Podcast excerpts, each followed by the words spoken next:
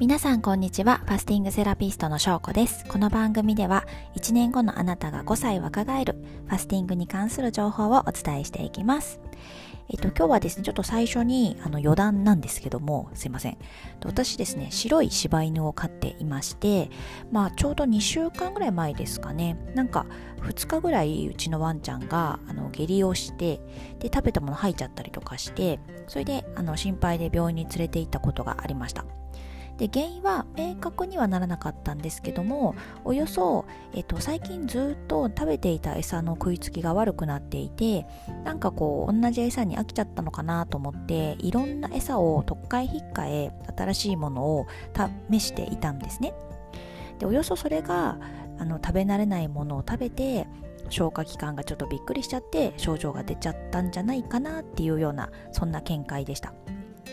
で病院ではあの2日間ぐらいずっとちょっと食べれてなかったので一応点滴を打ってで胃腸のお薬と吐き気止めをもらって帰ってきてでお薬飲んだらすぐに回復してまた元気に食べれるようになったんですけどもその時獣医さんに言われたのはあの1日ぐらい食べない日があっても大丈夫なのであの焦ってね新しい餌に変えたりとかってする必要はないですよっていうことでした。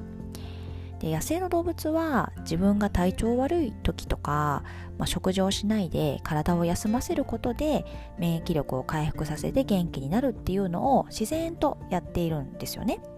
だけどペットとして飼われているワンちゃんとか動物たちは、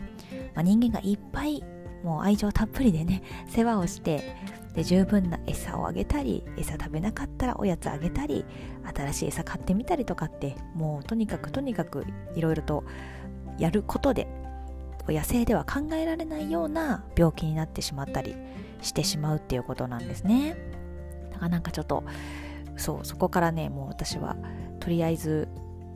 固定の餌を置いてでまあ1食2食食べなくてもそんなに気にせずにっていう感じでやるようにしたらそこからね特にまあほんと下痢したり吐いたりっていうことは全くなくなってすごく元気に過ごしています、ね、だから野生のね力はすごいなっていうのを思ったんですね。で、えっと、そう今日ねお話ししたいのはあの北海道の旭山動物園って有名じゃないですか。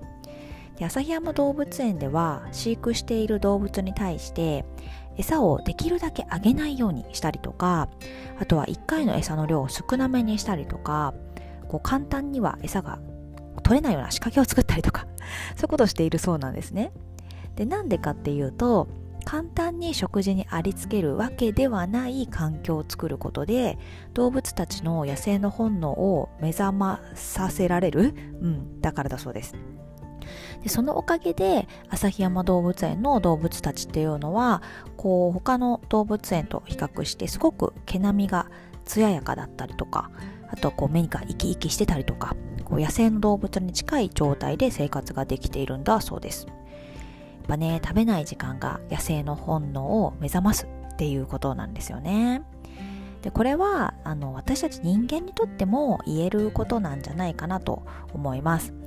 私たち人間もいつでもね好きな時に好きなだけ食べれるっていうのが普通っていう生活をしているとやっぱりあのどこかで病気になっちゃったり体調を崩しちゃったりしちゃうんですよね。うん、であの例えばそのフランスでは断食はメスを使わない手術であるとかって言われてたりとかあとドイツでは断食で治らない病気は他のどんな治療でも治らないって言われたりとかなんか本当にその空腹の時間っていうのを大事にすることで自然と私たちが本来持っている活力とかあの免疫力とかを呼び覚まして自然と健康で元気にいられるんだろうなっていうふうに思いました。はい。ということでですね、あの、今日はちょっとうちのワンちゃんの話を思い出しつつ、あとは、えー、旭山動物園がこだわっていることから、まあ、空腹の時間が野生の本能を呼び覚ますんだよっていうお話をさせていただきました。今日も最後まで聞いていただいてありがとうございます。また明日も聞いてもらえたら嬉しいです。ではでは失礼します。